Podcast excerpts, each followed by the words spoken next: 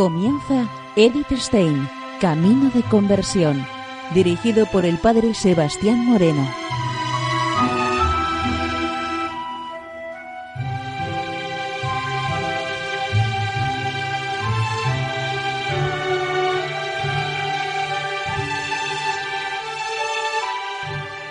Muy buenos días, nos de Dios. Seguimos conociendo a Edith Stein, Camino de Conversión.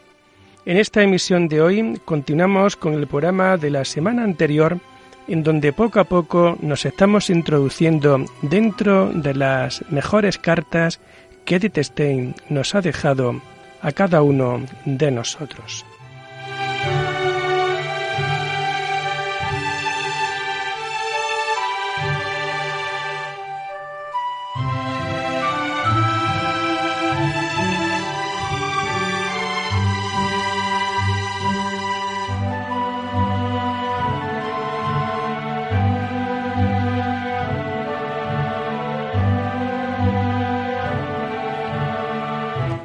En una carta escrita mm, a Roman Ingardi desde Espira el día 14 de diciembre de 1924, comenta lo siguiente. Desde hace más de dos años no he trabajado más en el campo de la fenomenología. El trabajo sobre el Estado está disponible como separata. Si no quiere comprar el anuario, le enviaría un ejemplar.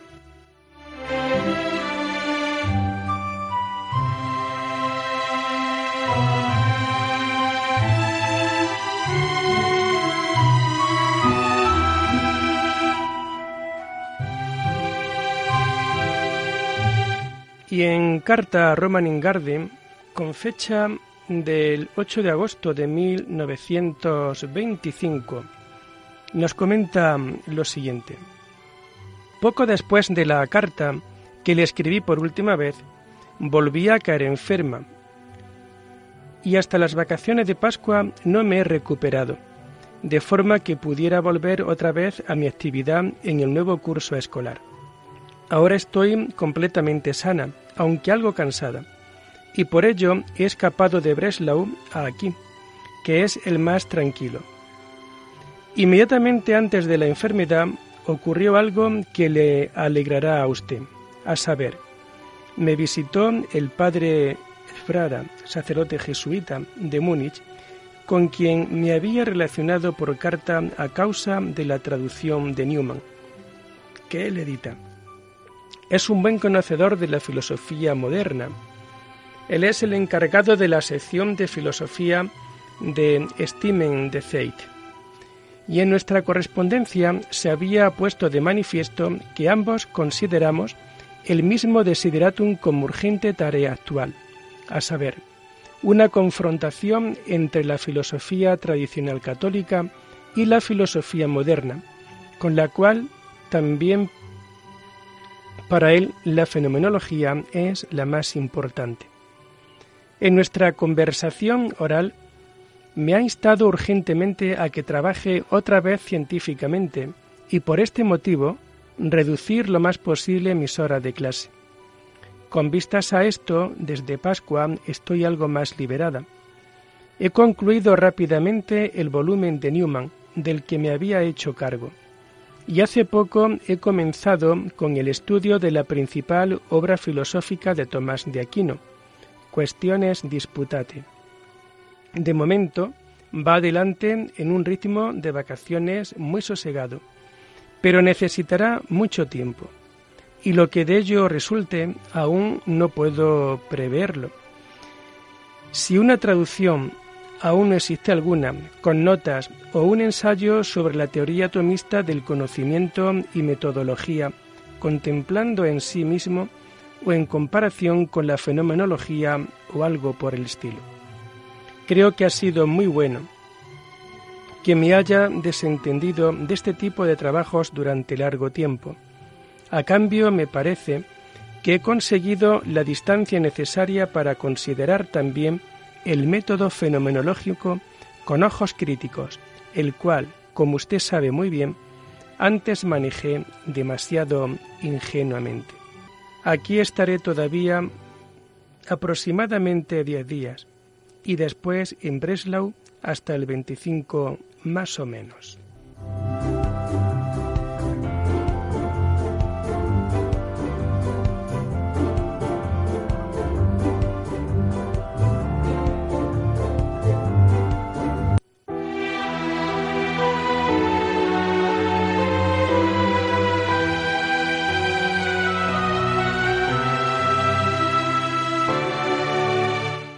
En carta con fecha del 13 de septiembre de 1925 a Fritz Kaufmann desde el Colegio de Espira, nos comenta Edith Stein lo siguiente.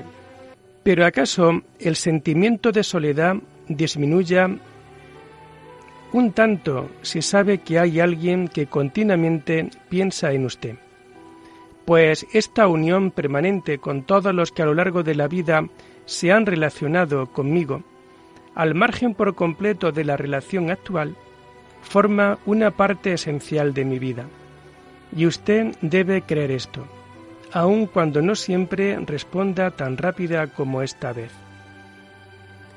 He encontrado el lugar donde hay paz y tranquilidad para todos los corazones inquietos. Este es ya el tercer año que vivo muy a gusto detrás de unos protectores muros conventuales. Esto es algo que puedo decir sin temeridad.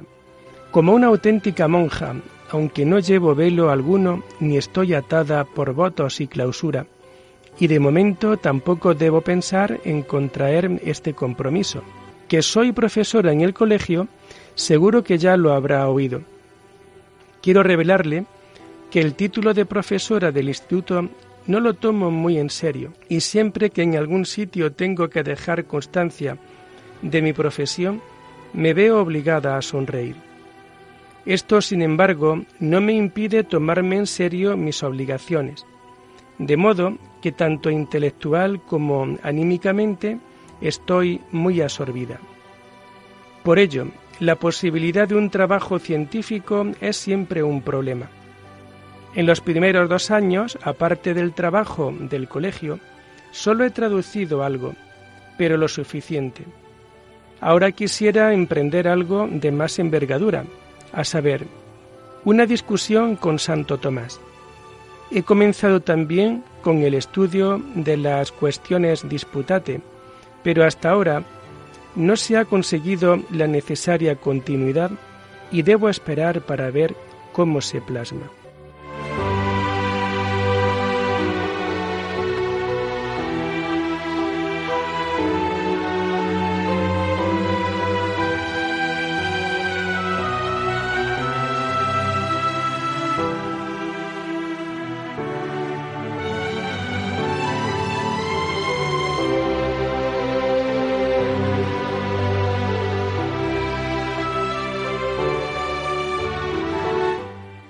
Y en carta a Roman Ingarde desde Espira, con fecha 29 de noviembre de 1925, nos comenta Edith Stein lo siguiente.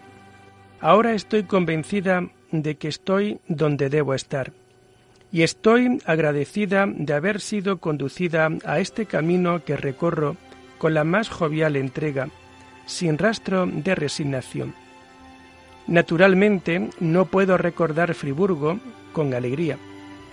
¿Se acuerda usted de que entonces me dijo que yo era demasiado católica? Entonces no lo entendí. Hoy sí lo entiendo y sé cuánta razón tenía.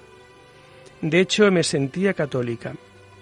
Ahora bien, dado que el dogma católico, con sus consecuencias prácticas, me resultaba extraño, no podía justificar lo que sentía, de modo que se unía la cabeza y los sentidos para reprimir el corazón.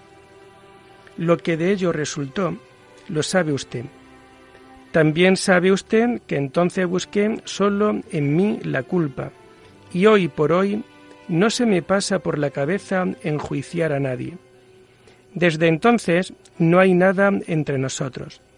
Si ahora me resulta difícil escribirle, esto ocurre y siempre que lo siento debo hacer un gran esfuerzo, se debe a otras razones. Sin lugar a dudas, radica en que a usted el mundo en que yo vivo ahora y del que depende por completo mi corazón, según todos los indicios, le es totalmente extraño. No sé si siempre fui así o únicamente a partir de un determinado momento. Naturalmente, de ninguna manera quiero por ello interrumpir la relación con usted. Pero si no existe necesidad alguna de escribir y si estoy cansada del trabajo diario y tengo que elegir entre muchas cosas, aún por hacer entonces automáticamente echo mano de algo que me resulta menos costoso. Esta es la razón de las largas pausas. Ahora comprenderá su porqué, sin que por ello se enfade conmigo, como tampoco yo lo estoy con usted. La mayor parte del tiempo libre lo utilizo para el estudio de Santo Tomás, y si es posible, desearía escribir algo sobre la teoría del conocimiento de Santo Tomás. Pero esto va para largo, caso de que vaya adelante y no puedo alargarme más, y seguramente usted siga sin darse por satisfecho.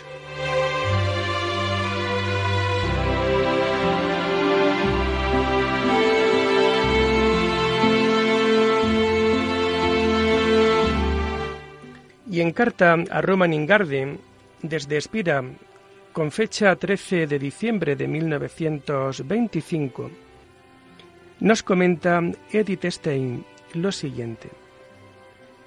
Cuanto menos el catolicismo es una religión del sentimiento, tanto más se trata aquí de la pregunta sobre la verdad, tanto más es un asunto de vida y del corazón.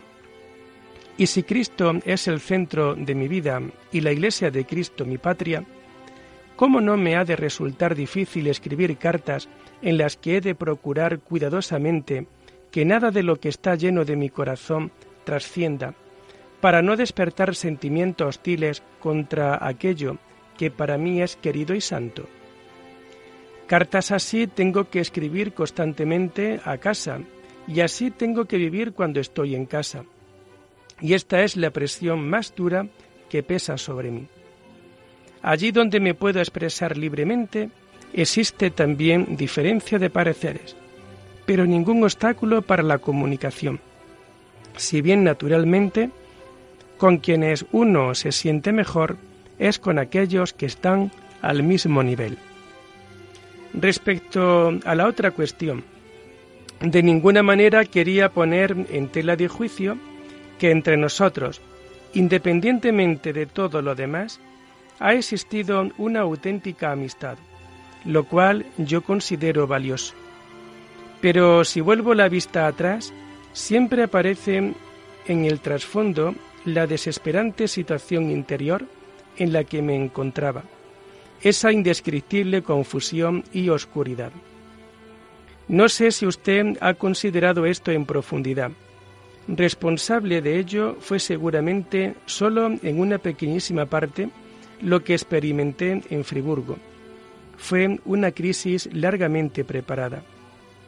A mí me sucedió como a uno que estaba en peligro de ahogarse, y a quien mucho después de una habitación clara y caliente, donde está muy seguro y rodeado de amor y de cariño y de manos bondadosas, de repente se le presenta la imagen del oscuro y frío abismo. ¿Qué otra cosa debe sentirse sino temblor y con ello una gratitud ilimitada frente al poderoso brazo que agarró a uno maravillosamente llevándolo a tierra firme?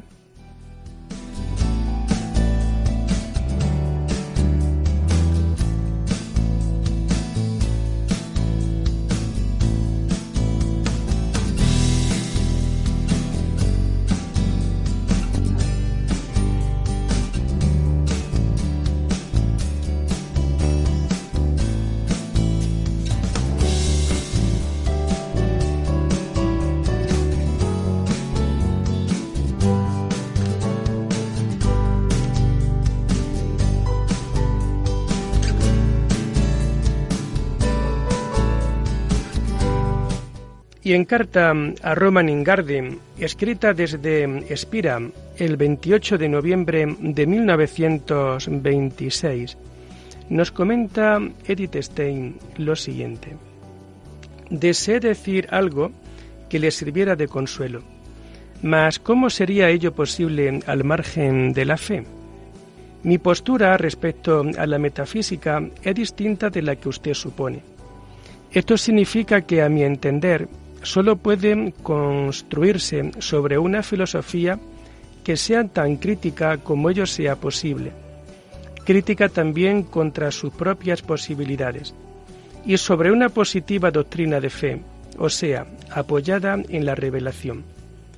Toda metafísica que partiendo del espíritu del filósofo se labra un sistema, terminará siendo siempre en gran parte una fantasía y por así decirlo, es una suerte si ella hay un germen de verdad. Esto, naturalmente, vale también para Scheller. El nuevo escrito que usted menciona no lo conozco, pero para mí está muy claro que desde la superación de la Iglesia ha adoptado una actitud quijotesca y que finalmente terminará idolatrándose a sí mismo. Ignoro si algo de sus cosas, quizá a excepción de la primera parte de la ética, puede clasificarse como ciencia, a pesar de todas las geniales intuiciones y a pesar de todo lo que uno puede aprender de él y de lo que yo misma le debo. Por lo demás, creo también que su estrella está desapareciendo, pues me parece que no solo ha perdido el apoyo moral, sino también la base para una actividad escolar, aun cuando se ha quedado en colonia. Quizás precisamente así se pone de manifiesto la convulsivamente elevada autoconciencia. A una metafísica, tal como yo la concibo, tendría que precederla una crítica de limitación de lo que filosofía y teología, cada cual por sí sola, tiene que hacer.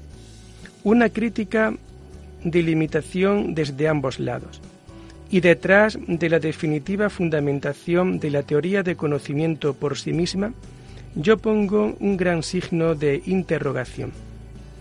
Quien no tiene bajo sus pies el suelo de la fe es consecuente desde el punto de vista de la conciencia científica si renuncia a la metafísica y con ello a una cosmovisión acabada. Pero esto solo lo sostiene un racionalista fanático y un intelectualista hasta el fin de su vida. Y esos tales se están extinguiendo. Ahora la fe.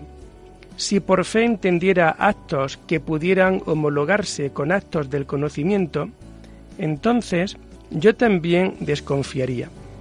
Pero la fe, cuya fuerza creadora y transformadora experimento realísimamente en mí y en otros la fe que ha levantado las catedrales de la mm, Edad Media y la no menos maravillosa obra de la liturgia eclesiástica, la fe, a la que Santo Tomás llama el principio de la vida eterna en nosotros, ante ella todo escepticismo se me hace trizas.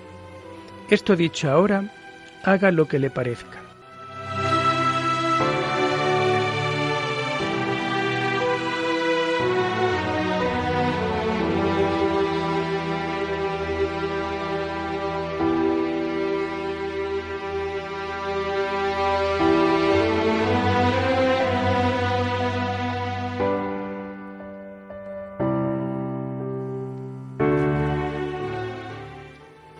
Carta a Fritz Kaufmann, escrita desde Espira el 6 de enero de 1927, nos dice Edith Stein lo siguiente.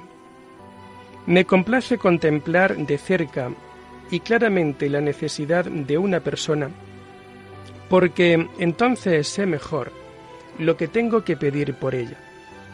Creo que actualmente apenas puedo hacer otra cosa por usted no es posible ayudarle con argumentos. Si le pudiera liberar a usted de toda argumentación, entonces se le ayudaría.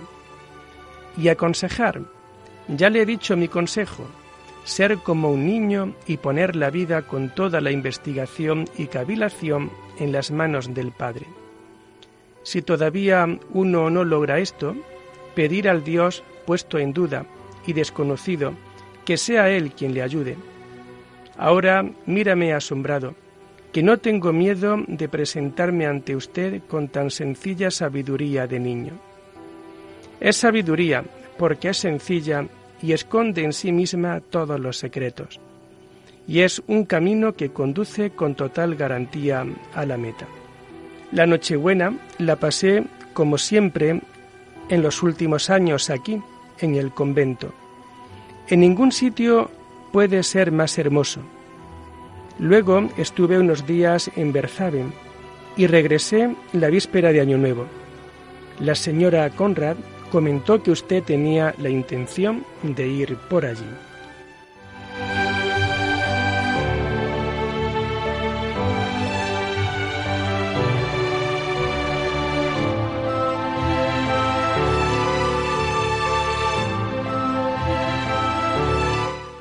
Y en carta a Roman Ingarden desde Espira el 22 de mayo de 1927, nos comenta Edith lo siguiente.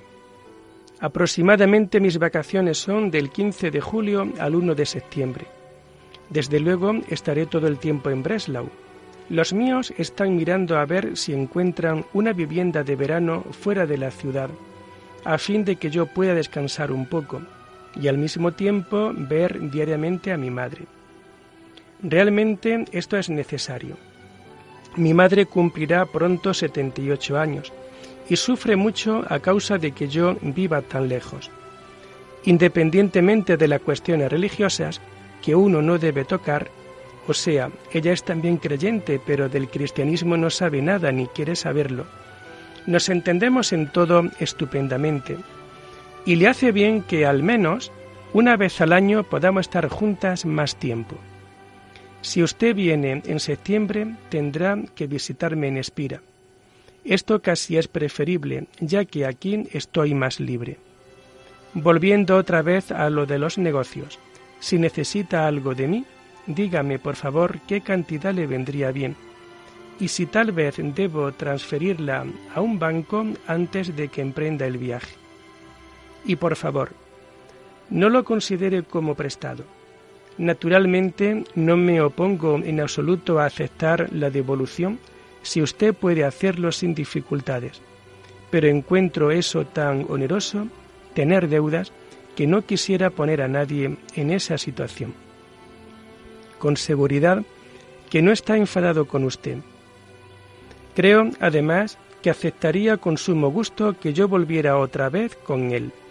Abiertamente no le he dicho nada, porque piensa que no es posible pero las alusiones son bastante claras.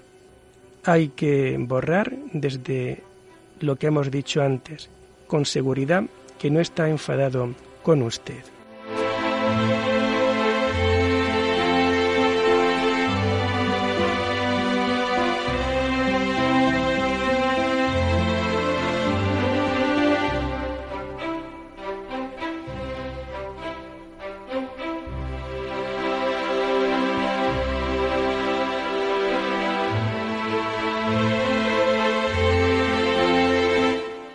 Y lo dejamos aquí por hoy, invitándoles a seguir profundizando en la vida y en el mensaje de Edith Stein. Hasta la próxima semana. Muy buenos días en el Señor.